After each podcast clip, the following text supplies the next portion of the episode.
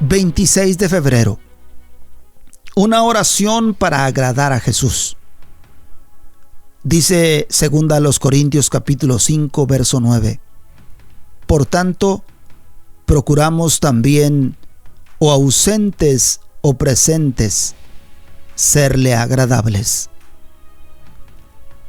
Padre misericordioso, dame entendimiento de lo que significa verdaderamente tener una relación con tu Hijo. Ayúdame a mantenerme tan cerca de Jesús que pueda ver su rostro, incluso cuando falle. Sintoniza mi corazón con lo que le trae gozo, así como dolor. En el nombre de Jesús. Amén.